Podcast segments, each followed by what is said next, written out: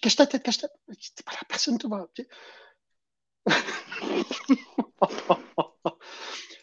Rodriguez, bon, il faudra, il faudra, retravailler l'entrée, je pense. Euh, hmm. Il y a un truc à faire. Hein. Ah euh, de toute façon, je pense que personne ne nous suit pour l'instant, on n'est pas encore live. Donc, euh, hmm, c'est ça, oui. On est bien. Non, c'est vrai. Non, non, non, il n'y a personne. Bon, ça va Tu penses hmm. Oui, toi Ça fait longtemps Oui, bah oui, ça fait longtemps. Quoi de neuf? T'étais un concert hier soir. Toi, t'as une tête d'un mec qui est ouais. Ouais, c'était bien. Ouais. C'était bien. C'est pas très Covid compliant pour le coup. Alors là, tout d'un coup, c'est vrai. Ah ouais, c'était c'est délirant. C'est délirant. On devait être 15 000 à Bercy, donc euh, non, c'était. Euh... Ouais. Il a pas de. Sans masque, sans masque et tout. Euh, Youpla boom. Euh. Mais bon, tant mieux, c'est bien. On revit. Bon, écoute, bah, en espérant que tu, tu, ailles bien. De toute façon, tu l'as fait il n'y a pas longtemps. oui, ça va. Ouais, ça suffit, ça suffit. Salut Isabelle, merci pour les compliments. Ça, c'est sympa, ça, ça fait plaisir. Euh, et ben, donc, on est live pour ce 46e euh, live euh, où on va parler, en gros, euh, des levées de fonds et de leur impact sur les stratégies de recrutement, les définitions de talent pool, etc. On va parler de ça avec Antoine Chauffru qui va nous rejoindre tout à l'heure. Euh, mais d'ici à ce moment que vous attendez tous, toutes et tous impatiemment, il va y avoir la revue de presse de Pierre-André. Je suis sûr que tu as eu le temps de lire euh, la newsletter. Ouais, mais oui, effectivement. Ouais. Mais avant, mais avant, mais avant, hop, hop, hop petit teasing. Eh, la question, attends, il faut que je la mette. Hop, hop, hop. La question sourcing. Alors, je suis né le 15 juin 1987. J'ai pu intégrer le web en 1993 grâce à NCSA Mosaïque. Ça, déjà, il fallait savoir ce que c'était. Aujourd'hui, je suis présent partout sur les réseaux sociaux. Mon père est décédé cette semaine, donc c'était la semaine dernière et il a reçu un Webby Awards en 2013. Qui suis-je? Mais ça, pour le coup, je pose la question. Euh, vous avez un petit quart d'heure pour trouver la réponse. Un petit quart d'heure. Pierre-André. Un petit quart d'heure. Alors, cette semaine, euh, au menu de la newsletter, non, il y avait, des articles sympathiques. Euh, bon, le premier, finalement, sur l'erreur de casting. Alors, les chiffres sont assez, assez astronomiques, 67%. Hein, euh, d'entreprises belges disent finalement ne pas avoir recruté le bon candidat. En fait, ce qui est intéressant, c'est les raisons. J'ai essayé de recroiser l'info. Hein, pour, euh, j'ai essayé de recroiser l'info tellement j'ai été euh, un peu estomaqué par le chiffre. et pour le coup, disclaimer, j'ai pas réussi à la recroiser. Donc, si quelqu'un arrive à avoir cette info complète, je suis preneur parce que. Alors, c'est la, question de fou. Quoi. Non, mais, alors, je pense que derrière, en fait, 67% pour engager le bon candidat, ou oui, mais est-ce que, est-ce que ça veut dire le bon candidat, c'est celui qu'on, qu'on idéalisait et dont on rêvait, ou est-ce que finalement, euh, ça veut dire qu'on a finalement deux tiers des recrutements qui finissent euh, avec une fin de période d'essai? C'est ça la question, on ne sait pas ça. Euh, quelle est la définition? Ouais. C'est, là-dessus où finalement on peut, on peut, voilà, on peut. Mais après, il y a des choses, on va dire, effectivement. alors, ce qui est intéressant, c'est. Tu m'as embrouillé là c'est le problème d'application des personnes dans les process de recrutement. Je trouve ça intéressant. Mais euh, je pense qu'effectivement, c'est un vrai sujet, c'est un sujet d'actualité euh, en ce moment. Euh, et, puis, et puis derrière, effectivement, on en revient sur des bonnes vieilles bases de connais-toi toi-même, qui tu veux recruter, pourquoi, où en est ton projet, etc. et comment dire? Alors, il y a à la fin, j'ai bien aimé sur le côté l'aide externe.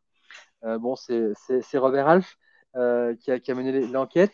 Non, par contre, ce qui est intéressant, c'est qu'effectivement, je pense qu'il y a un vrai sujet sur l'aide externe, enfin l'aide d'un tiers, d'un service. Et je, réfléchissais à ça, sur le stress que, peut induire recruter pour soi-même. Et donc, finalement, se dire, finalement, d'avoir quelque part quelqu'un de neutre, qui ne soit pas forcément impliqué, donc s'appuyer sur le, service voisin ou autre, euh, parfois pour, pour valider son recrutement, ça peut être intéressant. Enfin voilà, c'était. C'est-à-dire le service voisin, tu penses, tu penses à quoi? Si tu as une boîte, si tu as une boîte, euh, enfin, je, je, dire, je dis une bêtise, on parlait de compta tout à l'heure. Donc, euh, si tu étais la compta, tu recrutes pour la compta, bah, tu fais intervenir, euh, je sais pas, le contrôle de gestion ou, comment dire, les RH, enfin, pas les RH, mais le commerce. On va pas parce que les RH, oui, il y a les recruteurs. Mais le, commerce, par exemple, pour valider un certain nombre de points. Oui. pour garder une forme de neutralité. Pour garder une neutralité et, voilà, et, prendre, prendre du, recul. Du coup, j'en viens au deuxième article que je trouve intéressant, l'utilisation de la méthode STAR euh, pour, euh, pour préparer les entretiens et pour coacher les candidats. Alors, c'est une vieille méthode, hein, la méthode STAR, c'est une méthode qui date des années 70. Euh, qui a été popularisé par DJI, donc l'éditeur aujourd'hui qui commercialise, y compris les manuels, euh, les guides d'entretien, puisqu'en fait, euh, pour chaque poste, tu as un guide avec des questions extrêmement strictes. et derrière, en fait, finalement, donc la méthode STAR, c'est. alors, j'aime pas la façon dont c'est traduit. finalement, le task, on le traduit souvent par tâche. C'est plutôt, moi, je, je, préfère plutôt le côté finalement situation, les objectifs assignés, les moyens et les résultats. C'est comme ça que, en général, je la traduis, moi, parce que je m'en sers beaucoup pour coacher les candidats. Euh, l'intérêt, c'est effectivement faire émerger euh, et valoriser sa contribution dans un processus d'entreprise. Et c'est toujours à un instant T, quand on prend le train, quand je prends le train, ben, c'est à quel moment vous en avez rendu le train. Euh, c'est quoi l'objectif, les moyens, le résultat. J'ai envie de dire que la méthode STAR aujourd'hui, on la voit apparaître avec deux R. Il y a le, il y a le terme réflexion. Et finalement, moi, derrière la réflexion. Apparaître avec deux R et deux P comme non, non, euh, oui, apparaître, oui. Euh. Pardon? ah non, si tu mets le bazar, ça va pas aller. Hein. ok. non, mais euh, avec le terme réflexion et derrière, c'est qu'est-ce que vous en tirez? Et je trouve que ça, c'est intéressant aussi, dans le même, la même logique du coaching candidat, c'est qu'est-ce que vous en tirez? Moi, j'aime bien rajouter quelles difficultés vous rencontrez, quelles difficultés vous avez rencontrées dans la mise en œuvre? Est-ce que ça vous a finalement apporté comme conviction professionnelle? Si ça en a fait. Voilà, enfin bref, c'est des sujets euh, pour préparer les candidats et à la fois aussi en termes de, questionnement et de, de, maïotique. Parce que finalement, notre rôle en tant que recruteur, c'est de mener cette maïotique pour, faire, pour pouvoir tirer le meilleur du candidat. Savoir finalement, bah, ok, racontez-moi une histoire, racontez-moi cette histoire, ce sujet, et euh, c'est quoi la situation initiale? Ok, c'était quoi les objectifs? C'est quoi les moyens? Comment vous étiez-vous parvenu Quelles difficultés vous avez rencontrées? Enfin, bref, d'avoir ce. Qu'est-ce que vous en avez appris? Et effectivement, ça permet d'avoir effectivement une, évaluation assez intéressante de la contribution. Euh, j'ajouterais effectivement sur le candidat, sur les candidats qui prennent aussi l'habitude, et alors si on ne le fait pas, si les, les, les, les recruteurs ne le font pas, c'est euh, de toujours quel est l'enjeu du recrutement? Pourquoi est-ce que vous me contactez, c'est quoi, où est-ce qu'on en est, etc. Et ça, je trouve ça important finalement de les avoir parce que c'est ce qui permet de pousser les bons, les bons, quelque part les bons exemples. En tout cas, de pouvoir défendre au mieux sa candidature. Euh... Ouais, ah, si j'ai bien compris, en gros, euh, moi je le formulais différemment, mais l'idée c'est que quand tu es candidat, tu n'es pas en train de quémander un job, tu es en train de répondre à une problématique. Et donc, dans l'entretien, c'est de dire quel est le problème, pourquoi je suis là en fait? Voilà, c'est quoi les tenants et les aboutissants? Pourquoi est-ce qu'aujourd'hui vous me contactez? Bon, euh, d'accord, je suis sur la PEC, and so what Mais, euh, c'est pour répondre à quoi? et en fait, alors moi c'est marrant parce que c'est un sujet. Euh, moi, la méthode STAR, j'ai commencé à jouer avec en 2010. Ouais. J'ai découvert. Et à l'époque, en fait, ce que je disais toujours à, des candidats, utilisez ça parce que si vous êtes intervieweur, c'est pas forcément ce qu'il cherche. En lui poussant ce genre d'approche, il va, il va trouver quelque chose il trouvera ses réponses. Ouais, moi, ce que je leur disais, c'était de. Alors, ce n'était pas la méthode STAR, mais c'était de reformuler, tu vois, de dire OK, ce que vous recherchez, donc, c'est A, B, C. Oui, non, hop, on réaffine, vous recherchez A, B, C, et ensuite de dérouler en disant voilà, écoute, par rapport au point A, bam, bam, bam, point B, bam, bam, bam, point C, en fait, alors moi, c'est marrant, quand j'ai découvert ça, en fait, euh, je me suis rendu compte qu'effectivement, beaucoup de cadres dirigeants qui avaient des, carrières un peu longues et donc, au moment, il faut aller au résumé, pouvaient avoir finalement, voilà, ma contribution, mes compétences euh, clés, elles sont là, clac, clac, clac, et avec euh, à chaque fois 3-4 exemples pour illustrer ça systématiquement. et en définitive, c'est un peu ce que, ce que nous propose cette méthode. J'aime bien juste le commentaire d'Antoine. Quelle valeur je vais créer versus quelle valeur je peux apporter? Euh, c'est une, belle formulation. On parlait des punchlines euh, un peu avant, je pense qu'il y a des trucs à garder. Et puis, il y avait l'article sur le no-code que je trouvais intéressant. Ouais. Alors, pas tellement. alors, c'est bien, c'est un. Comment dire, ça présente le no-code et euh, les, vertus du no-code, à savoir finalement s'affranchir d'un langage, c'est ouvert à tout le monde, etc. Donc, je ne vais pas revenir sur ce article. en fait, alors, ce que je trouve passionnant là-dedans, c'est qu'en fait, ça affranchit, on va dire, les non, les non-développeurs du code, pour autant, c'est de la vraie programmation. Oui. Et c'est là où finalement on peut peut-être se tromper. Enfin, en tout cas, il y a un côté hyper séduisant dans le no-code en disant c'est super, je vais pouvoir faire, je vais pouvoir développer euh, mon applicatif. Ouais, sauf qu'en fait derrière, alors moi je me suis frotté à Bubble à l'époque. Pareil. Et, euh, et effectivement, faut coder chaque. Alors c'est du logigramme, hein, donc on assemble du mmh. logigramme. Euh, le problème, c'est qu'en fait, si on n'a pas d'idée véritablement de ce qu'on veut faire, bah. à structurer, on va nulle part. Et donc, c'est ça, demande de vraies compétences de programmation et donc d'analyse derrière. Euh, et c'est euh, quand, on, quand on veut faire de l'automatisation, effectivement, la première chose, si on prend un crayon papier, enfin en tout cas, ou enfin peu, importe, mais on pense à son processus de A jusqu'à Z. Euh, aujourd'hui, effectivement, Data Miner, Web Scraper, par exemple, sont des outils no-code que nous utilisons, nous, recruteurs, Enfin, ça n'est valable, une fois de plus, la data scrappée, on en a déjà parlé euh, de moult fois, euh, ça n'est pertinent que parce qu'elle prend place dans un processus complet. Ouais, Scraper de la donnée en valeur absolue, ça ça n'a pas d'intérêt. Mais, le, le, no-code, la Bubble, moi je l'avais essayé et pour le coup, je te rejoins, je pense qu'il y a un côté euh, algorithmique. Donc il faut maîtriser, il faut avoir le processus de pensée, de structuration des données, des différents flux ça, ça te, comment dire, ça décharge la personne qui veut créer quelque chose d'une connaissance technique particulière de Java, de classe objet, de machin, de Python, de ce que euh, tu veux. Mais le, processus de pensée doit quand même être là. Ouais. L'algo reste là. Alors, c'est vrai qu'aujourd'hui, beaucoup de personnes utilisent Notion parce qu'effectivement, c'est euh, simple. Effectivement, on l'utilise un peu comme un tableau Excel avec quelques masques et un truc un peu mm. sympa et c'est vrai que c'est sexy. Dès qu'on va aller plus loin, effectivement, on va se retrouver confronté à la même problématique. Oui, oui, je trouve que c'est par euh, contre c'est intéressant de, de regarder ça pour les gens qui n'ont jamais codé. Tu vois, un recruteur qui n'a jamais codé, donc qui n'a aucune appétence particulière avec ce que c'est que, enfin, qui connaît les mots-clés, les concepts, mais pas plus loin, et eh ben, se frotter à essayer de faire quelque chose en no-code, je pense que c'est c'est très enrichissant dans le sens que ça te permet de comprendre aussi les réflexions, parce que les réflexions que tu as quand tu utilises un mmh. outil no-code, un développeur, elle est même, sauf qu'il descend un cran plus bas sur vraiment les rouages. Quoi. Mais euh, jusqu'au moment où finalement, moi je me souviens, le premier outil no-code que j'ai utilisé à l'époque, c'était Dreamweaver pour développer du site internet, c'était en 2000. ouais, mais. Ouais, ouais, ouais. ouais. j'ai passé des nuits. j'ai passé des nuits, et puis finalement pour refactorer complètement mon code euh, une fois que j'avais appris le HTML. Ouais, c'est ça. ouais, ouais, ouais, ouais, ouais. Mais bon, euh, enfin voilà, c'était les trois articles. Après, il y avait, il y avait, si, il y en avait un que je trouvais vachement bien, c'était la confirmation de rendez-vous. Euh, pour un truc tout bête, hein, euh, bon, l'article le, enfin, casse pas des briques en tant que tel. Enfin, la non, non, il casse, pas, il casse pas des briques, mais. Mais, quoi de plus banal que de confirmer un rendez-vous Et pourtant. Comment, comment donner de la valeur au fait de le faire? Combien de rencontres ne se font pas parce que c'est mal confirmé oui. Donc, effectivement, en fait, le, le, le, le mot d'ordre, c'est chiader, chiader, vos articles, enfin, chiader vos, vos, vos, templates avant ouais. pour pouvoir effectivement pas vous planter le jour où vous l'envoyez, quoi parce que dans la précipitation, etc., euh, on oublie la moitié du message. Et on en revient à cette réflexion de template. Il y, a, le template, il y a, le fait de rajouter, enfin, la formulation, le, fait de rajouter la job desk ou les éléments pertinents euh, pour venir en entretien.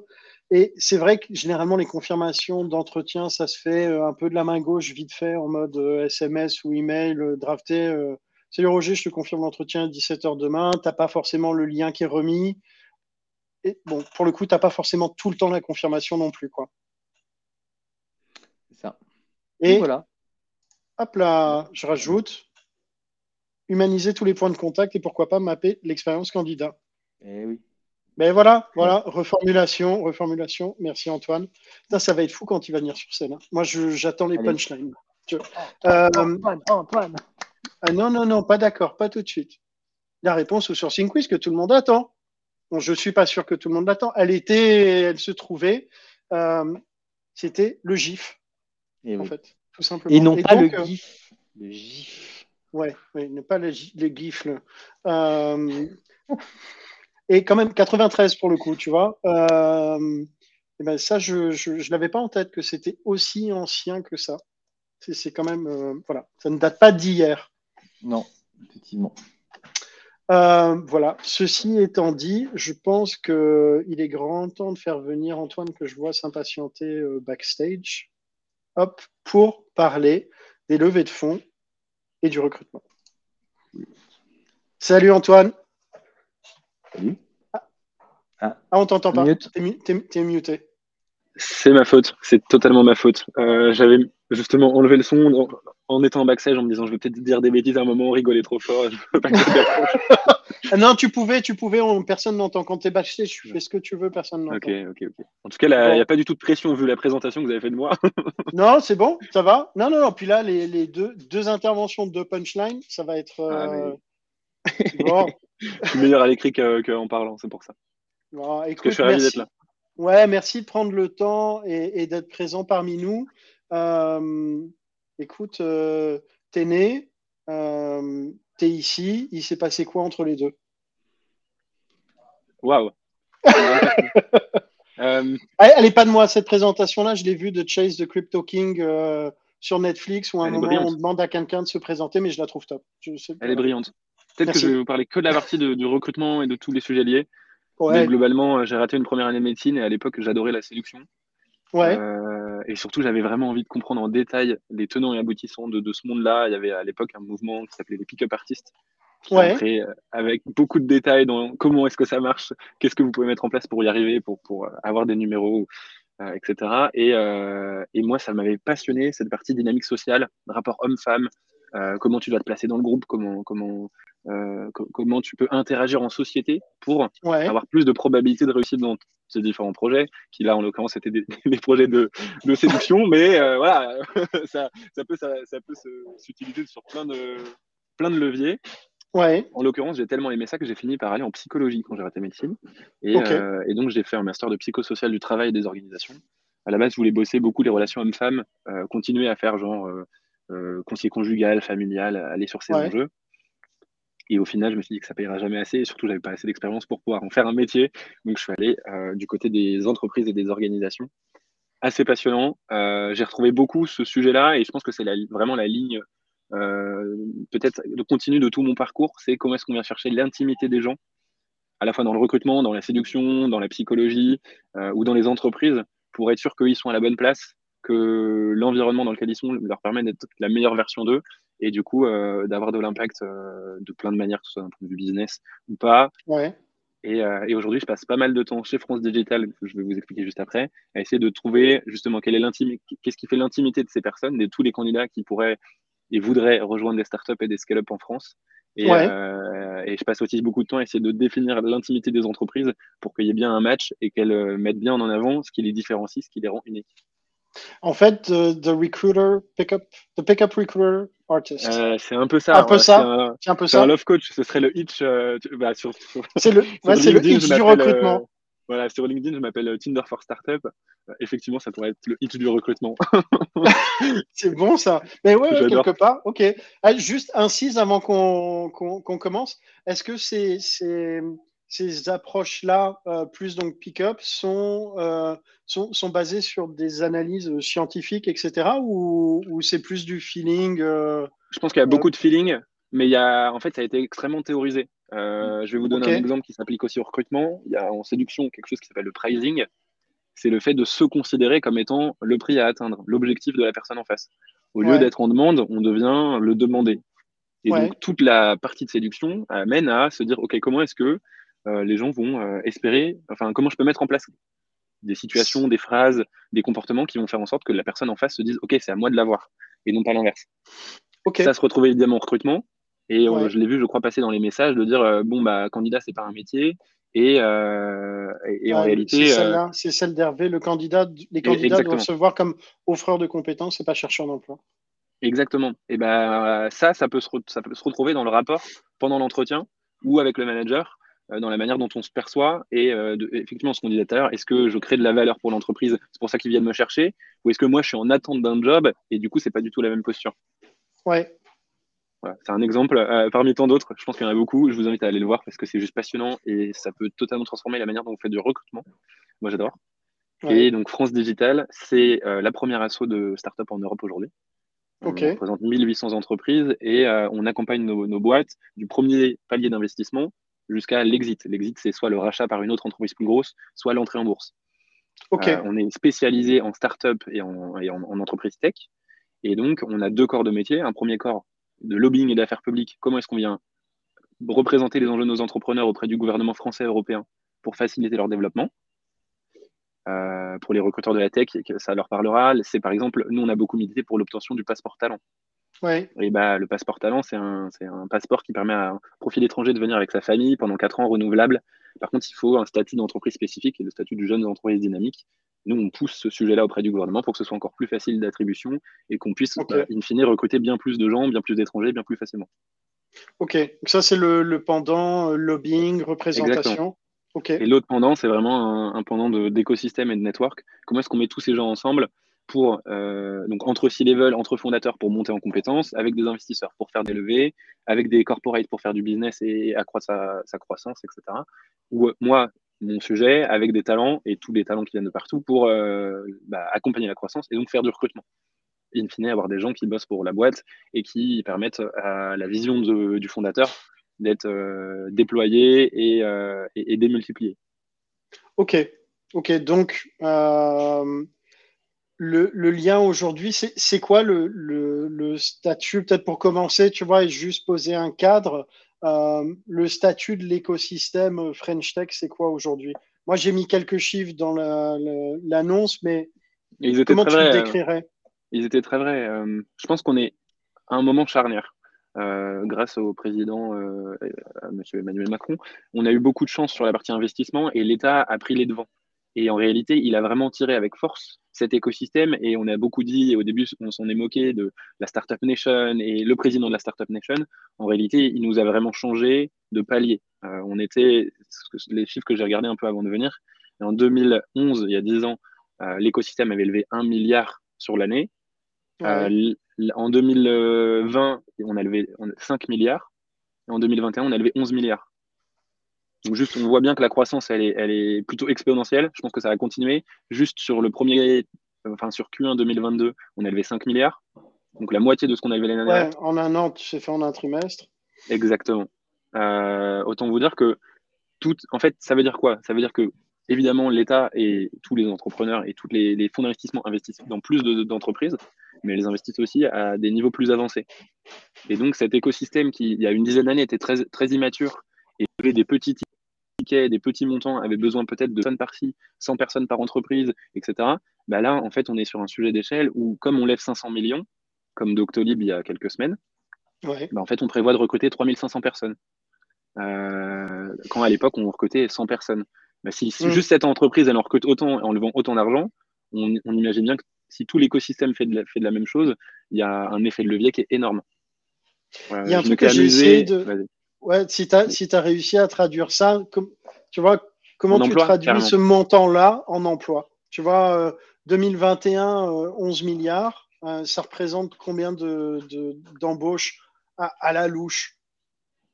Il me semble que les chiffres qui avaient été donnés à l'époque, c'était 25 000 emplois sur 2020, si je ne dis pas de bêtises. Et les chiffres sur lesquels on se projette pour 2025, c'est 250 000. Donc ça fait x10 en, en 5 ans. Euh, c'est assez costaud. C'est énorme. En fait, c'est énorme, mais c'est surtout que. là, je m'étais noté les, top 6 des levées de cette année. On a Exotech, euh, qui est une boîte euh, qui fait de la R&D, enfin qui fait de la supply avec des robots euh, qui améliorent la logistique. Bah, ils ont levé 300 millions en début d'année. Ils recrutent 500 ingénieurs R&D d'ici 2025. Avant, ils étaient, j'imagine, une équipe de 100 personnes ou 200 personnes. C'est juste que cette équipe, du coup, cette boîte, elle va passer de une à trois fois sa taille en quelques années. Et c'est aussi cet effet-là qui est impressionnant à vivre de l'intérieur comme de l'extérieur, où on se dit, mais ça veut dire quoi? Pourquoi il y a autant d'argent? À quoi ça sert? En réalité, c'est juste pour suivre l'ambition euh, des fondateurs et s'assurer qu'on délivre les projets sur lesquels on s'est engagé. Un des gros sujets pour lesquels France Digital milite, et la French Tech aussi, c'est de dire c'est quand même pas normal que la majorité de nos solutions elles soient américaines ou chinoises. Euh, toutes les plus grandes boîtes, les boîtes euh, tech qui sont globales, c'est des Facebook, Amazon, Google, maintenant Tesla, TikTok, etc. Toutes ces boîtes. On a Ledger, on a Ledger. On a Ledger, c'est vrai. Mais Ledger est encore. Euh, c'est vrai que Ledger est global, mais elle est, elle est moins grand public que d'autres. À la rigueur, on pourrait dire on a Blablacar, parce que Blablacar, c'est 1500 personnes. Ils sont dans 23 euh, pays maintenant. Euh, ils avaient énormément la Russie, énormément l'Europe de l'Est, c'est un peu plus compliqué en ce moment. et ils ont réussi à passer le Covid avec brio malgré la situation, malgré plus aucun business, etc. mais en fait, c'est pas encore des boîtes globales. C'est pas des boîtes qui sont mondiales. C'est pas des GAFAM, quoi. Exactement. Et donc, toute l'ambition, c'est de se dire, avant, on avait une ambition d'avoir des licornes, donc des entreprises qui étaient valorisées à plus d'un milliard d'euros. Aujourd'hui, notre ambition, c'est de dire qu'on veut plutôt des boîtes globales, au minima, à minima des boîtes dans le CAC 40 qui soient des géants tech français. Euh, ça permettra de soutenir cette vision peut-être plus, plus humaine et plus éthique euh, du numérique que ce que font du coup nos équivalents US, par exemple, en disant que bah, voilà, nous, on propose une vision du monde qui est centrée sur cette tech, mais qui va vraiment apporter de la valeur aux gens. Et euh, ce truc-là, moi, c'est le combat que je, mène tous les jours avec, sur le parti talent, typiquement. Je le trouve passionnant. Mais le, le truc, donc, on dit, là, on parle juste du, des plans de recrutement tech dans l'environnement startup. C'est pas que tech. C'est pas que tech, c'est global. C'est global. Vas-y, je t'en prie. Non, mais c'est ça, c'est 3500 personnes. Il y a du, de la tech, mais pas que. D'ailleurs, je crois qu'en plus, c'était principalement du commerce, non En plus. Euh, c'est majorité de commerce. là, je vous ai donné un exemple qui est très spécifique parce que c'est une boîte euh, plutôt qu'on va, appeler deep tech dans le sens où elle développe une solution où il y a besoin beaucoup de R&D pour développer euh, les algorithmes et les outils. Mhm. Mais un, un, un, back market, par exemple, back market, ils ont levé 450 millions cette année. ils recrutent 400 personnes et c'est pour toutes les équipes euh, c'est pour toutes les équipes et, et du coup, euh, Back Market, si vous connaissez pas, ils font c'est une marketplace qui revend des, des objets euh, réutilisés, enfin remis au bout du jour, refurbished. Je sais pas comment on dit en français. Je suis désolé. Retaper, retaper. Retaper, exactement. Euh, et, et, et ben en fait, ils ont besoin évidemment d'équipes tech pour développer la plateforme et faire en sorte que ça fonctionne et sûrement améliorer le produit. Mais ils ont besoin évidemment de gens qui vont lancer des nouveaux pays, de commerciaux qui vont pouvoir euh, euh, trouver des partenaires, de gens qui vont s'occuper de la logistique aussi, parce qu'il y a un gros sujet de supply évidemment. Mmh. même si Back Market met en relation les, les, petits réparateurs, mmh. enfin les réparateurs et le client final, donc ça passe en direct, sauf qu'il y a quand même des sujets de logistique. Il y a évidemment du service client et des énormes équipes service client en fait à mettre en place, beaucoup de marketing, euh, je sais qu'ils ont une marque extrêmement forte. Ils ont fait des lancements avec euh, euh, brio généralement à l'étranger, mais c'est ce genre de choses qu'il faut construire en fait. Et quand, donc, là, quand ils recrutent 400 profils, c'est peut-être 100 profils de tech et, 300 et après de supply. Ok. Mais quand, en fait, la, question derrière, c'est que ça, c'est, et c'était un peu le, le, sujet du live, c'est de se dire, OK, il y a énormément d'argent qui est investi, il faut recruter à fond, Ouais.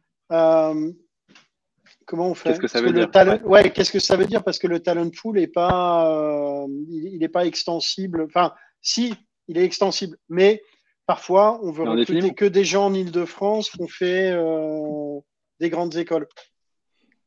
Ce, qui, ce, que je trouve extrêmement triste. les boîtes en reviennent. je pense que pendant un moment, ça a été le sujet, c'était de se dire, souvent les fondateurs, malheureusement, et ceux qui ont levé le plus d'argent sont encore blancs, quarantenaires, grandes écoles. Mmh. Euh, et donc, évidemment qu'il y a des biais de confirmation sur euh, cette personne, je, suis sûr qu'elle va pouvoir faire le job. Et donc au début, quand on s'entoure des personnes, euh, c'était l'histoire malheureusement du slip français. Bah, quand on avait vu, quand la photo de classe du slip français était sortie, c'était que des gens d'école de commerce blancs, genre, genre pas fils à papa, mais je, suis désolé d'ailleurs s'ils si, l'entendent, c'est pas comme ça que je veux le dire, mais. Ouais, ouais, te flingue pas, te flingue pas. Hein. Ce que je veux dire par là, c'est que euh, il y avait beaucoup pas représentatif de diversité. Euh. Exactement. Et euh, donc évidemment, il y a un manque à gagner d'un point de vue business, mais si on prend juste la, la, la, partie logistique de combien de gens sont formés chaque année, c'est 700 000 ou 800 000 personnes qui passent le bac chaque année. si on a besoin de 250 000, nous, personnes, d'ici trois ans, ça fait quand même une grosse, grosse partie de ces gens-là. Donc, soit on continue à se taper les uns sur les autres parce qu'en fait, la personne a fait à peu près le même job dans une boîte qui est similaire. Alors, du coup, j'ai aucun problème pour le projeter dans mon entreprise. Le problème, c'est qu'on fonctionne en vase clos. Soit on, essaie de s'ouvrir un peu les chakras et les viviers et on va voir ailleurs. Voir ailleurs, c'est évidemment aller chercher des profils issus de, reconversion, des profils issus des diversités, des différentes écoles. Euh, moi, je milite beaucoup pour les facs, par exemple, en ce moment, euh, parce que je fais une fac de lettres. Euh, mais c'est, il y a plein d'autres manières d'y aller. Et il y a aussi évidemment le sujet de l'international. Pourquoi tu rigoles, cherché? Ouais. Oh, c'est bien, ça, ça, fait, ça, fait, marrer. Fac de lettres. Fac de, lettres. Quelle drôle d'idée. C'est rare, hein J'en suis ici aussi, hein. c'est pour ça que je, me permets de rire. Eh ben, en vrai, on s'en sort bien parce qu'on a des têtes de gens d'école de commerce au final.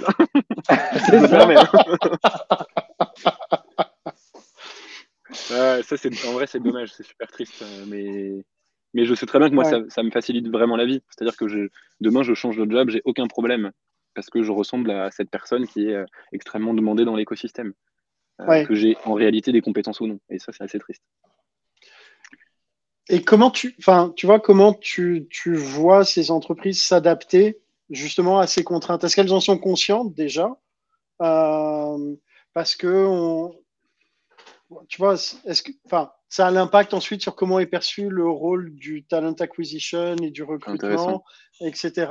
Est-ce que toi qui as une vision un peu d'ensemble avec différents acteurs, quelle est leur, leur euh, awareness bah Alors, il y a plusieurs manières. Conscientisation? plusieurs manières d'y arriver. Euh, je disais, donc, moi, en tant que France Digital, je pousse et je milite pour qu'on on aille voir ailleurs. Donc, euh, on arrête de faire que des tops écoles. On va à l'étranger. On va chercher des profils qui viennent de partout. On n'a pas besoin que de bac plus 5 ou de profils euh, développeurs et tech ou ingénieurs dans nos entreprises. Donc, c'est plutôt faire passer le message et sensibiliser le grand public. Pour ça, France Digital est très proche du gouvernement. On essaie de faire passer des choses. On essaie de bosser avec plein d'acteurs aussi, euh, plus en local pour être sur des sujets précis. On a, on a des partenariats avec des écoles qui aussi travaillent sur ces enjeux. Et donc, nous, on essaie de développer ces partenariats et cette visibilité pour en fait sensibiliser le grand public, qui est le, end goal. Ou alors, euh, et là, c'est plutôt du côté des entreprises, les entreprises, les recruteurs ont bien compris qu'ils n'avaient pas le choix. Eux poussent, et aussi d'un point de vue éthique et de, de valeur personnelle, surtout de la plus jeune génération, poussent bien plus de diversité, des gens qui viennent, pas de enfin, qui viennent de partout, pas que d'un seul endroit ou que quelques écoles. Ils forment du coup les hiring managers qui changent leurs pratiques, etc. Ça prend un peu de temps mais c'est possible. Et donc, concrètement, comment est-ce qu'ils font pour aller chercher ailleurs? Eh ben, il y a eu une flopée de nouvelles écoles, d'écoles bootcamp, de reconversion, etc., qui est arrivée sur le marché, qui fait ça très bien et on en a besoin en réalité, mais qui forment tout un tas de personnes à ces nouveaux métiers, ou en tout cas à, cet écosystème, et qui, les, qui essaie de les intégrer. Et est-ce que tu, tu, sens que dans l'écosystème euh, French Tech, il y a une une réelle conscientisation et un, changement qui s'opère par rapport à ces problématiques de talent acquisition ou qui a encore un peu de taf? Ça dépend des gens, ça dépend des entreprises et ça dépend des gens. Euh, typiquement, hier j'étais chez Critizer. Euh, Euh, je travaille beaucoup avec une des, d'une des TAM sur place. Quand elle est arrivée, il y avait 9% de profils euh, étrangers. Aujourd'hui, en 10 mois, elle est à 27%. En fait, ça, c'est une personne individuel qui peut changer vraiment la donne. Euh, je pense qu'ils étaient peut-être 80 quand elle est arrivée, ils sont 140 maintenant. Euh, là, j'ai un autre exemple. Je euh, aujourd'hui, je suis chez Singulart, que entreprise que je découvre physiquement, alors que je, savais très longtemps que je travaillais avec eux. Et bah, Singulart, ils ont, ils ont, ils ont genre 60 nationalités, quelque chose comme ça. Et, et c'est aussi dû à leur business, qui comme ils sont une, une, une marketplace d'art en ligne ils vendent de l'art en ligne. Et bah, évidemment, leurs clients sont partout et leurs artistes sont partout. Donc, ils ont besoin de ces nationalités. Mais ils ont aussi bien compris dans leur identité, dans leur ADN, que c'était quelque chose qui allait les servir et qui allait faire la diff à terme. Peut-être qu'ils l'avaient aussi plus en tête parce qu'il y, a il y, a deux fondateurs et il y a une des personnes qui est une femme. Il y a une cofondatrice qui est plutôt rare. Mais euh, ça arrive, ça change, ça prend du temps, mais ça avance. Et il y a des gens qui, en fait, en, réalité, je pense, euh, les gens qui feront staff, c'est les gens qui bosseront sur ces enjeux, ils auront tellement d'avance sur les autres que les autres vont plus réussir à attirer les bons profils, euh, ils vont avoir des problèmes de rétention euh, et, en fait ils vont se tirer une balle dans le pied parce que c'est leurs meilleurs talents partiront dans ces boîtes-là.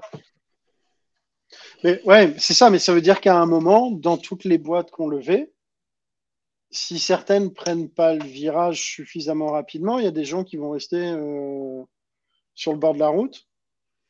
Ouais, mais carrément, moi, je, moi, j'ai des potes qui m'ont dit dans certaines boîtes qu'ils avaient hésité, enfin, qui, j'ai des potes qui ont hésité dans des grands groupes à partir d'un meeting avec les, top dirigeants parce qu'ils trouvaient qu'il y avait des propos qui étaient obscènes et odieux. En startup, ça se passe. J'en ai, j'en ai déjà vu, j'ai déjà des gens qui m'ont raconté qu'ils étaient partis d'un meeting en disant J'accepte pas ce que vous dites là, euh, vous réfléchissez à ce que vous, venez de dire, on en reparlera plus tard. Et en fait, ce, ce, je pense que ce drive interne des gens qui constituent les équipes et qui, du coup, sont les, un peu les forces vives de ces boîtes-là, il est tellement fort qu'il oblige l'entreprise à bouger. Et, euh, et en réalité, même si c'est pensé et imaginé, accepté que maintenant, oui, la diversité c'est important, que c'est bien pour le business, etc., juste, ils n'arriveront pas à recruter les bonnes personnes s'ils ne vont pas sur ces enjeux-là. Ouais. Oui, oui. C'est c'est ça répond à ta question. Hein.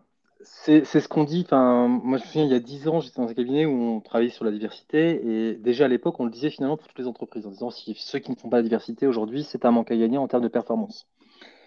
Euh, en fait, c'est vrai, mais, ça ça suffit pas. Ouais, mais la différence, c'est que là, c'est plus un manque à gagner. C'est que là, ça devient. J'ai l'impression, en tout cas, que Là, on n'est plus sur une question de manque à gagner. Là, on est sur une question de, de, ça devient quelque chose de, critique. C'est-à-dire que tu as levé des fonds, tu as des investisseurs vis-à-vis desquels tu t'es engagé à délivrer dans une timeline. Tu as besoin des forces vives. Si tu n'arrives pas à les recruter, ça devient compliqué. C'est plus un manque à gagner, c'est ton business qui. Non, mais alors quand je dis manque à gagner, c'est-à-dire qu'effectivement, c'est un business qui ne se faisait pas à l'époque. Déjà. Oui, est-ce que non mais en fait la question c'est alors mais c'est une vraie question que je pose hein, là pour le coup euh, c'est est-ce que véritablement on a commencé à enfin ce qui serait intéressant c'est de pouvoir commencer effectivement à l'auditer c'est-à-dire tu voudrais des pourcentages en disant bon il y a 5 ans c'était ça il y a 3 ans c'est ça et non, finalement est-ce que est-ce que on, opère puisqu'on dit ce que l'on est en train de dire c'est à dire finalement toutes les boîtes qui aujourd'hui ne sont pas en marche vers la diversité ou en tout cas ne revoient pas leur façon de faire et de recruter n'y arriveront pas. C'est euh, a priori, a priori oui. Maintenant, c'est sûr. Euh, en fait, je pense que c'est plus large que ça. Et euh, la diversité, c'est un sujet, mais en réalité, quand, je dis ce que demande ma génération, ce que j'ai l'impression, ce que ce, qu'amène et demande ma génération assez fortement, c'est on veut du sens au travail, on veut de l'éthique, on veut etc. En réalité, ce qu'il y a derrière, c'est qu'on veut une entreprise qui soit humaine, qui représente la société et qui favorise à la fois notre bien-être et notre épanouissement. Ça, ça passe évidemment par une équipe, des gens qui ressemblent à la société. La, diversité, c'est un sujet, mais en fait, derrière, il y a aussi le well-being. Ouais. Tu vois, le well-being, à quel point l'entreprise, elle, elle, elle, elle, met de l'argent pour que les gens se sentent bien, qu'ils aient les bons outils de travail, qu'il y ait maintenant euh, du suivi psychologique dans la majorité des boîtes euh, de la French Tech. Euh, en fait, c'est de se dire, évidemment que c'est essentiel, mais c'est en fait une toute petite brique d'un ensemble mm. euh, de stratégies de rétention et d'acquisition de talent. Ouais. et, voilà, la vraie question, et je n'ai pas la vision d'ensemble, mais c'est de.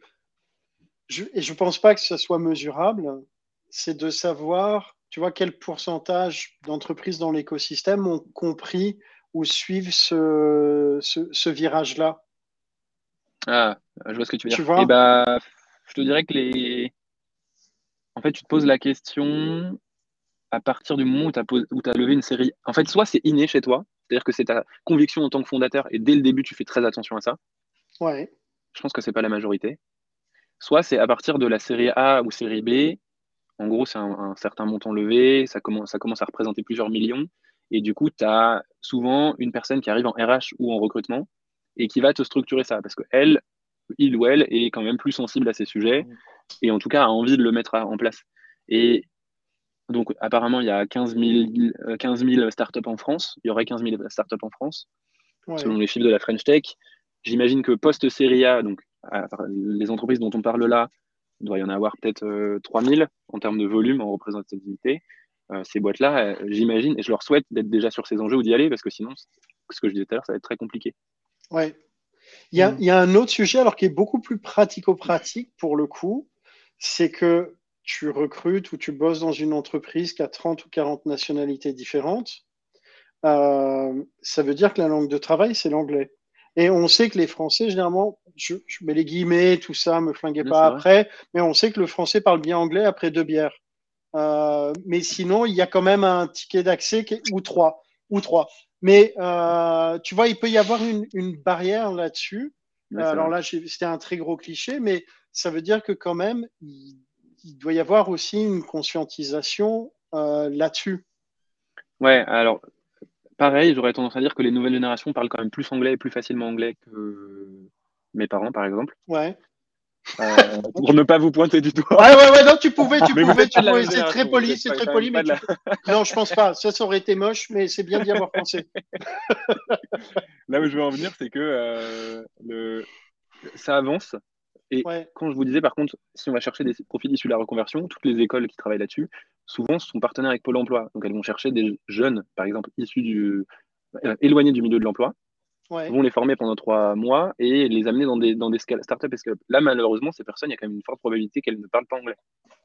Et donc, il y a c'est un peu ce truc à deux vitesses de dire comment est-ce qu'on construit des équipes euh, qui, en local, vont être euh, dans la langue du, pays, parce que demain, nos entreprises, elles seront partout, tout en s'assurant qu'on peut bosser à l'international et du coup, potentiellement en anglais. toutes ne sont pas au niveau. Je pense que c'est plein de questions à laquelle, auxquelles elles doivent répondre.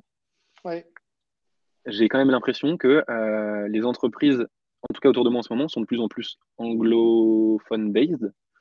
Comment ouais, l'anglais? mmh. euh, Et en fait, elles donnent des cours, elles, elles, elles, elles financent des cours à leurs salariés, elles forment, elles, mettent l'accent sur, euh, par exemple, quelqu'un qui serait très bon mais qui parlerait pas très bien anglais. Bah, elles vont faire en sorte qu'ils se sentent à l'aise dans la boîte, qu'ils se sentent compétents et donc qu'ils se forment sur ces sujets-là. Ouais. pour le coup, moi, je suis convaincu que c'est un sujet. Euh, si tu veux pouvoir travailler à l'international, tu dois pouvoir parler anglais. donc c'est c'est une, pour moi c'est une non, enfin c'est une non question. Mais ouais. Tu voulais dire un truc, Pierre-André Non, non, mais puis on le voit aujourd'hui sur des entreprises qui, alors qu'il y a une époque effectivement, ça pouvait être un critère de non recrutement, la, non maîtrise d'anglais. Aujourd'hui, on a de plus en plus d'entreprises, y compris d'ailleurs du CAC, qui accompagnent véritablement tout le monde vers le vers cette pratique. Mais en fait, on se rend compte qu'elles n'ont pas le choix. Elles n'ont pas le choix. Que si, elles n'y vont pas, euh, bah, elles se coupent de talent. L'autre possibilité, c'est d'aller chercher des profils internationaux. Et du coup, bah, euh, mais c'est la, pas de l'emploi. Oui, c'est ça. non, mais le problème, c'est qu'en fait, il faut former l'interne, quoi qu'il en soit. Parce qu'aller chercher, les aller chercher l'international, ça veut dire que ah tu es capable en interne de communiquer avec eux. Donc, forcément, de former un interne. Ouais. Soit c'est un critère recrutement de base, l'anglais, euh, soit tu, tu, tu, formes les gens il y a, je, je, je, je peux juste mettre en avant la, la question d'Olivier que je trouve intéressante. Euh, euh, donc, il dit Je trouve qu'il y a un point de friction important vis-à-vis du recrutement, c'est l'ego des fondateurs, fondatrices. Ils sont tellement passionnés. Euh, attends, sont tellement passionnés par leur projet que beaucoup de startups se voient plus belles qu'elles ne le sont, avec le sentiment de révolutionner le marché. Seul le temps, les difficultés, l'échec et parfois la pression sociale finissent par assouplir les critères de recherche pour eux. C'est une bonne remarque. Euh, moi, j'aurais tendance à dire que de toute façon, les fondateurs et fondatrices qui, marchent le mieux, c'est celles qui ont, elles, ont enterré leur ego. Ouais. Parce que oui, évidemment, il faut une idée de base pour créer sa boîte et il faut penser qu'on va suffisamment bouger un secteur pour que tout le monde aille dans, enfin, suive cette direction et se dise ok, je vais investir ou je vais rejoindre le projet ou etc. Là, je suis d'accord. Euh, par contre, en réalité, euh, si, vraiment ils ne pensent qu'à leur idée, ils, n'ont que ça en tête et ils pensent qu'ils ont raison sur toute la ligne, ils vont se faire malmener euh, correctement. Par, la réalité. Par la réalité, par le business, par les clients, par les talents, par plein de choses. Et, et du coup, je, dirais que quand elles se lancent, les gens ont sûrement une idée très précise de ce qu'ils veulent. Et très rapidement, je suis d'accord avec toi, Olivier, la réalité les rattrape. Ils disent, mais j'ai pas le choix je vais donner un exemple euh, pour que ça soit concret. Euh, l'ancien fondateur de Sagi, qui s'appelle Arnaud Muller, il a monté une nouvelle boîte euh, avec quatre entrepreneurs. Ils sont quatre fondateurs et ils sont quatre multi-entrepreneurs. C'est une boîte qui s'appelle Clérop. Je vous passe les détails de la solution. Et par contre, ils se sont dit, dès le début, on veut quelqu'un qui s'occupe des talents et de la culture. Du coup, une des premières personnes qu'ils ont recrutées, vous la connaissez sûrement, c'est Léo. Bernard. Exactement. Et ben Léo, euh, Léo euh, pour euh, ceux qui auraient suivi ses projets, Léo, il est arrivé comme, je crois, cinquième salarié ou peut-être dixième salarié. Donc au tout début, il a construit toute la culture, évidemment tous les process RH et recrutement, mais en fait, dès le début, les, entrepreneurs se sont dit, il ne faut pas que justement nos égaux ou nos personnes viennent dans le tas, il faut laisser ça à quelqu'un qui fait vraiment le taf et qui va réussir à structurer à la fois notre stratégie et, le, et délivrer le quotidien. Je pense que c'est ceux qui arriveront le mieux dans le futur si tout, le monde va dans cette direction. Ça me fait penser, je fais une, incise, un truc que j'ai vu, je pense sur LinkedIn ou je sais plus, c'était une interview de Tapi, euh, de Nanar, Bernard Tapi, euh, dans les années 80. Donc quand même, tu vois le truc, bon voilà. Et le mec dit euh, que en gros, pour réussir, il faut être jeune, ambitieux, dynamique mais il faut aussi savoir être sage, modéré, prendre du recul, analyser les choses plutôt avec de la distance. Il faut être hyper créatif, bouillonnant d'idées, mais aussi rationnel, aligné avec le marché, etc. Et tout ça, chez la même personne, ça marche pas, tu l'as pas. Et donc, tu peux pas faire un truc seul. Et donc, c'est d'arriver à t'entourer de gens qui savent faire et qui vont te remettre en question. Bon, après, c'est tout un contexte. Je ne parle pas de, la politique, de l'homme, de ce qu'il a pu faire ou pas faire, mais dans l'idée, ça revient à ça, c'est de se dire, euh, moi, ma compétence est là, mon idée est là, je ne sais pas tout faire. Et donc, tu vas chercher des gens qui pourront t'accompagner, remettre en question ton idée euh, et euh, t'aider à la dérouler. Et ça revient à ce que tu disais, en fait. Il est sûrement bien meilleur que moi. Hein. Il a sûrement bien mieux. Oui, il est mort. Il est mort. Hein. Il est mort. Il était sûrement, mais plus intelligent que moi, plus sage. Euh, oui, oui, non, mais je sais qu'il est mort et, juste au début, je pensais que c'était une boîte. C'est pour ça que je me suis dit non, je connais pas. non. Non, non, non, non. Euh... Non, c'était, c'était un, un boxeur danseur, hein, je crois, dans le début. Donc, tu vois, autant dire que c'est pas un mec qui a fait des grandes écoles. Euh... euh autre question, je sais pas si tu as analysé le sujet sous cet angle-là. Ce qui arrive en France, c'est arrivé ailleurs tu vois, on n'est pas les seuls à être confrontés à cette problématique-là. Euh, moi, je, suis en train de, regarder un peu comment ça fonctionne en Belgique, justement, sur le sujet, parce qu'on est quand même euh, voisins avec la France. Et pour le coup, ouais, ça bouge, mais on est quand même très, très loin. Euh, mais donc, il n'y a pas forcément les mêmes problématiques. Mais est-ce que toi, tu as pu regarder ailleurs en Europe ou, ou, dans le monde et essayer d'analyser des contextes similaires et les solutions qui ont pu être mises en œuvre? euh, ça, oui, de plus en plus. Euh, parce qu'en fait, évidemment qu'on s'inspire euh, des Américains ou des Anglais, ou même de l'Israël de temps en temps sur ce qu'ils ont pu faire. en réalité, et en tout cas la prise de parti de France Digital, c'est dire qu'on ne pourra gagner cette guerre que si on joue collectif avec l'Europe et que l'Europe joue d'un un seul, enfin comme un seul banc euh, où il y aurait la France, l'Allemagne, l'Italie, l'Espagne, etc. Une seule équipe exactement, et où on viendrait concurrencer euh, du coup les Asiatiques et, les, US. Euh, ce serait la seule manière de porter un message suffisamment fort pour les contrer, entre, entre, en gros guillemets. Moi, j'ai regardé un peu plus en détail ce qui se passait, et en réalité, pour vous donner un ordre d'idée, l'Union européenne en 2019, c'était au total 40, 40 millions levés. En 2019, nous, c'était 2-3 millions. ok? Euh, en 2020, 47 millions. Et donc, nous, millions on était, ou milliards? Milliards, pardon, milliards, milliards, milliards. Ah. Excusez-moi. Ah oui, ok, oui, oui. Oui, non, milliards. mais du coup, on est dedans, donc euh, pardon. Milliards. Et euh, en 2021, c'était 103 milliards, dont 11 milliards de la France. Ok. Je vous compare ça maintenant aux chiffres des États-Unis. Attends, vas-y, refais-le, refais-le parce qu'en fait, on... c'est coupé. Vas-y. 2019, en gros, 40 milliards. Ouais. Au niveau de l'Europe. 47 milliards en 2020, 103 milliards en 2021. Ok, dont 10, 11 de, la, France. Donc un dixième. Et euh, un dixième. Et je pense qu'il y a 30 des, de UK.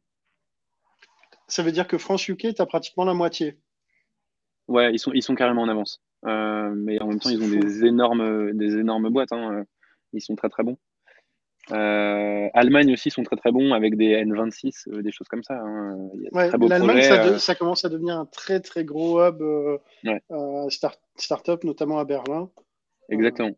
Nous, on va sûrement faire une rencontre de recrutement là-bas pour aller chercher tous les profils, les ramener dans nos boîtes, qu'elles soient françaises ou allemandes, hein, évidemment. L'idée, encore une fois, est de bosser en équipe.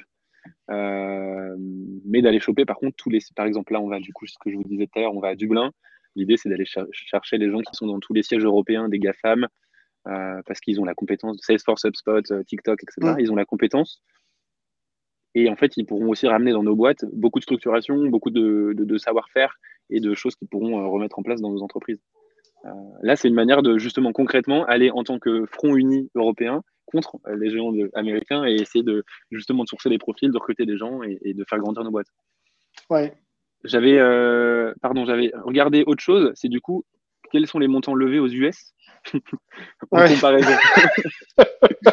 Et alors là, là, ça, là ça, ça, ça, déshabille les Français. Comme, en 2019, ils ont levé 144 milliards. En 2020, ils ont levé 166 milliards. Et en 2021, ils ont levé 330 milliards. La France, c'est du coup un trentième, c'est ça. Ça veut dire que par contre, donc en gros, ils ont fait entre 2020 et 2021 x 2. Ouais. En termes de. Parce que les chiffres qui soient 10, euh, 15 fois plus, élevés, vu, on compare un continent à un pays, donc. Quoique, on compare à l'Europe, donc, bon. Mais ça veut dire qu'ils ont fait x2 entre 150 et 300 milliards. Ouais. et nous, on a fait x2 entre 47 milliards et 103 milliards. Donc, c'est grosso modo le même rythme de croissance, sauf que la base n'est pas la même. Quoi. Exactement. Le, point de départ n'est pas le même. Exactement. Ce qui est intéressant, c'est de se dire que nous, bah, je vous disais, juste la France, c'est 250 000 emplois d'ici 2025. On peut bien imaginer le volume que ça représente là-bas et le nombre de personnes qu'il va falloir. Et donc, du coup, les guerres qui vont se passer. Bah, typiquement, euh, quand Facebook avait dit qu'ils allaient recruter 15 euh, 000 ingénieurs pour faire méta, euh, le mm. métaverse en Europe, ça a fait grincer des dents pas mal de nos boîtes, ce que je comprends carrément. C'est juste parce qu'eux-mêmes arrivent à épuisement de leurs ressources, euh, enfin, des gens qui peuvent trouver là-bas. Une des manières et un des trucs qui a été beaucoup poussé aussi par France Digital euh, d'un point de vue lobbying, c'est ce qui s'est passé aux États-Unis. Aux États-Unis, euh, la communauté d'entrepreneurs, elle est extrêmement internationale. Je crois que 40% des entrepreneurs aux États-Unis ne viennent pas des États-Unis, sont des étrangers. En France, c'est bien plus bas. Et évidemment, alors là, dans les entreprises qui lèvent, c'est encore beaucoup, beaucoup plus bas. Euh, les États-Unis, ils avaient mis ça en place avec notamment un visa entrepreneur qui avait bien fonctionné. La France, on a essayé de faire la même chose avec le passeport talent et on a un passeport talent pour les entrepreneurs. Il est encore extrêmement méconnu. Pour les entrepreneurs, c'est-à-dire sans faire de pub, mais le, concept, c'est quoi? C'est qu'un entrepreneur étranger qui veut euh, entreprendre en France peut, euh, si c'est dans la tech et dans les startups, etc., peut avoir un statut enfin, on peut avoir un visa de travail pour 4 ans renouvelable super facilement, venir avec sa famille. Euh, tout est hands-on euh, le plus facile possible. Ça peut, ça peut même prendre que 2 ou 3 semaines pour venir. À partir du moment où il veut entreprendre en France et qu'il a un concept, il a vraiment une, idée qu'il veut développer, etc. Ok. Et ça, c'est quoi? Il doit défendre euh, son, son concept devant oui, j'imagine qu'il y a un, conseil des un dossier à construire. J'imagine qu'il y a un, dossier à construire. Ce que je voulais mettre en avant avec cette initiative, c'est qu'aux États-Unis, c'est extrêmement connu. Tout le monde sait que si tu entreprends, tu peux partir directement aux États-Unis, le pays va t'accueillir et euh, ils vont te financer, etc. En France, ça l'est pas du tout, alors que c'est, euh, on a vraiment, euh, je pense, un très beau cadre pour favoriser ce genre de développement. Et alors, question peut-être un c'est, une bonne initiative pour le coup, mais la question que je me pose, c'est qu'on a aussi beaucoup de talents qui n'ont pas accès à, l'écosystème euh, start-up, tech, etc., euh, de part des frontières euh, voilà, sociales, etc. comment est-ce qu'il y a des initiatives pour construire des ponts dans ce sens-là? Ouais, moins côté France Digital, mais beaucoup côté French Tech cette fois-ci. Il y a ce qui s'appelle le French Tech Tremplin. C'est l'incubation et l'accélération par l'État et du coup par les différents acteurs qui pourraient y avoir autour de projets issus des zones prioritaires, euh, QPV, euh, personnes qui profitent des minima sociaux, personnes réfugiées, etc. Donc ils sélectionnent euh, en fait beaucoup beaucoup de gens quand même, leur donnent une bourse et, et, surtout les accompagnent dans la réalisation de leurs projets pour mettre justement en avant, enfin déjà pour montrer que l'entrepreneuriat c'est accessible à tous et qu'on peut créer de la valeur à tous les niveaux. On n'a pas besoin de faire HEC, Yale ou, ou, je sais pas quoi. Mmh. et surtout qu'en réalité répondre à une problématique bah, tout le monde a des problématiques à, répondre et, nous, bah, tu un HEC aura jamais les mêmes problématiques que quelqu'un qui vient de QPV. Et du coup, ces deux personnes auront potentiellement des, des, réponses à donner à des problèmes totalement différents, mais donc des business à construire qui sont totalement différents. Euh, et donc, voilà, ils forment de plus en plus de gens. Euh, et là, ça va être, euh, je crois que c'est la troisième année que ça fonctionne. c'est très en région. Donc il y a euh, l'île la French Tech Île-de-France, enfin Grand Paris, qui, euh, qui incube euh, une quarantaine de personnes. la même chose à Lyon, à Marseille, à Bordeaux, etc. Et ça, c'est donc pour mettre le premier pied dans, le, dans, dans, cet écosystème, mais ce qui est important aussi, c'est un moment d'avoir des, des VC, des invests, etc., qui, qui regardent aussi. Ouais, ouais, et qui, tu vois, qui soient sensibilisés à faire.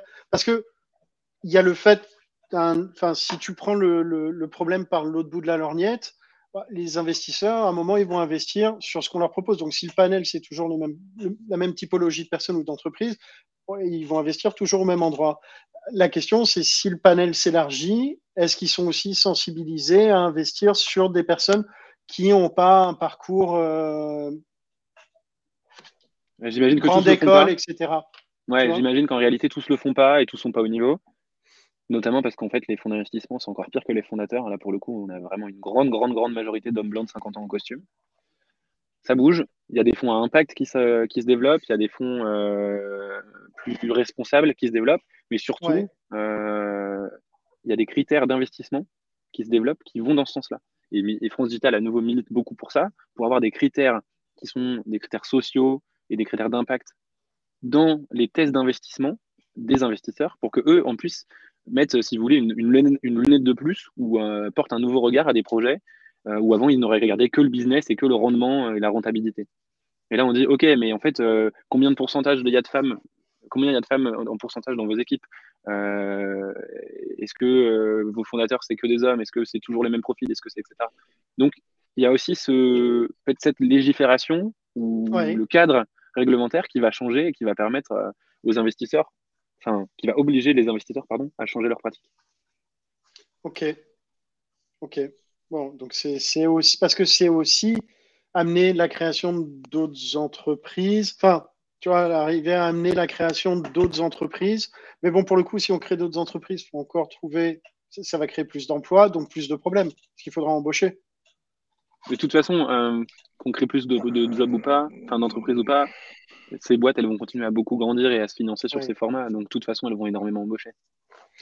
Euh, écoute, il nous reste plus trop. on, a, on, a, passé notre heure, donc c'est bon, maintenant on peut raconter n'importe quoi. Euh, Moi, j'ai une question. Vas-y, Pierre-André. non, non, mais c'est hyper intéressant. Et euh, c'est vrai qu'on on se dit finalement une création de 150 000 emplois, c'est Waouh, enfin, c'est quasiment, je pense que en fait, c'est quasiment euh, en un an, enfin, les, chiffres d'APEC euh, de 2000, 2016, euh, je pense, on est à peu près de 150 000 emplois sur l'année 2016. Donc, on se dit finalement, c'est bien, parce que là, finalement, on a la création d'emplois. Est-ce qu'en fait, on envisage, il se passe aussi des choses en ce moment à l'est de l'Europe, hein, on a une guerre, on a eu le Covid, etc. Non, mais mine de rien, c'est des, des, choses qui peuvent avoir un impact. Est-ce que, euh, est que ça c'est pris en compte justement aujourd'hui dans, ces projections de croissance euh? Oui, évidemment. Euh, d'un point de vue business, oui. je pense que moi, je pourrais plutôt vous donner la réponse des RH. C'est que du coup, il y a des collectifs de RH qui se mobilisent pour dire bah, nous, on est prêt à accueillir ces gens-là dans nos équipes. Ah on est prêt à, on est prêt à, faire ce qu'il faut pour qu'ils bah, se sentent, un, safe évidemment, et deux, après, qu'ils puissent reconstruire leur vie. en réalité, on se, rend compte que quand même la majorité des gens en Pologne, aujourd'hui, dans, dans, la tech, veulent rester là-bas. Il y a eu évidemment une énorme vague euh, migratoire, mais euh, nous, on est pas mal en contact avec le front ou avec des gens qui centralisent des opérations là-bas. Mais en réalité, les gens restent sur place et ils veulent pas changer, et ils veulent pas partir de leur pays. Et, euh, et donc, on a un peu regardé, enfin, nous, on s'est vu un peu avec cette position de, de, personnes blanches safe, de ah, tenez, nos solutions, c'est ça. Est-ce qu'on peut pas vous aider avec, genre, dans notre grande générosité et bienveillance? En réalité, c'est pas leur, c'est pas leur demande et c'est pas leur besoin. Donc là, l'idée, c'est plutôt de se dire euh, comment est-ce qu'on peut regarder tous ces sujets qui sont macro et, favoriser, par exemple, The Great Predestination. Là, vous voyez mon anglais ah, oui, oui, oui, C'est quoi ces conneries là? Tu, tu m'avais l'air hyper euh, English, tu sais. je parle bien anglais, mais The Great Predestination, c'est très dur à dire, je trouve. là où je veux en venir, c'est que euh, quoi. moi, ma vision, c'est qu'on va, c'est qu'on va Ma vision, c'est qu'on va attirer de plus en plus de talents en, prenant ce que je vous disais au tout début, une vision plus éthique et humaine de la tech. Et c'est mhm. ça qui fera la différence. C'est de dire que nous, nos boîtes, elles ont, oui, évidemment, des valeurs qui sont peut-être plus humaines et des manières de traiter les gens qui, sont assez chouettes, mais c'est surtout qu'elles veulent faire avancer le monde vers une, bonne direction. Et elles, veulent faire le meilleur autour d'elles. Pas toutes, hein, euh, je suis d'accord avec vous, mais euh, oui, oui, oui. nos, plus grosses, nos plus grosses valorisations, c'est quand même Doctolib qui facilite euh, l'accès aux soins et c'est euh, et c'est Back Market qui est une, boîte d'économie circulaire. Hmm. Il y a Blablacar également. Enfin, il y en a plein des très belles valorisations et des très belles boîtes en France qui sont presque toutes basées sur de l'impact. Pareil avec Vestiaire Collective que vous devez peut-être connaître, qui est le Vinted du luxe. Ça reste de l'économie circulaire et c'est extrêmement connu et reconnu à l'international. Euh, tout ça, c'est des boîtes françaises. Même racheté une boîte américaine. Il y a pas longtemps. Ouais, exactement.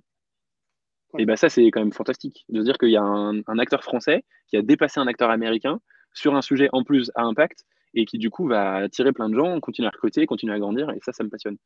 Je vais, 14h03, je, je, dois laisser mon box. Donc, euh, Alors, tu as, as, une dernière chose que tu dois faire, Antoine, c'est pour tout le monde.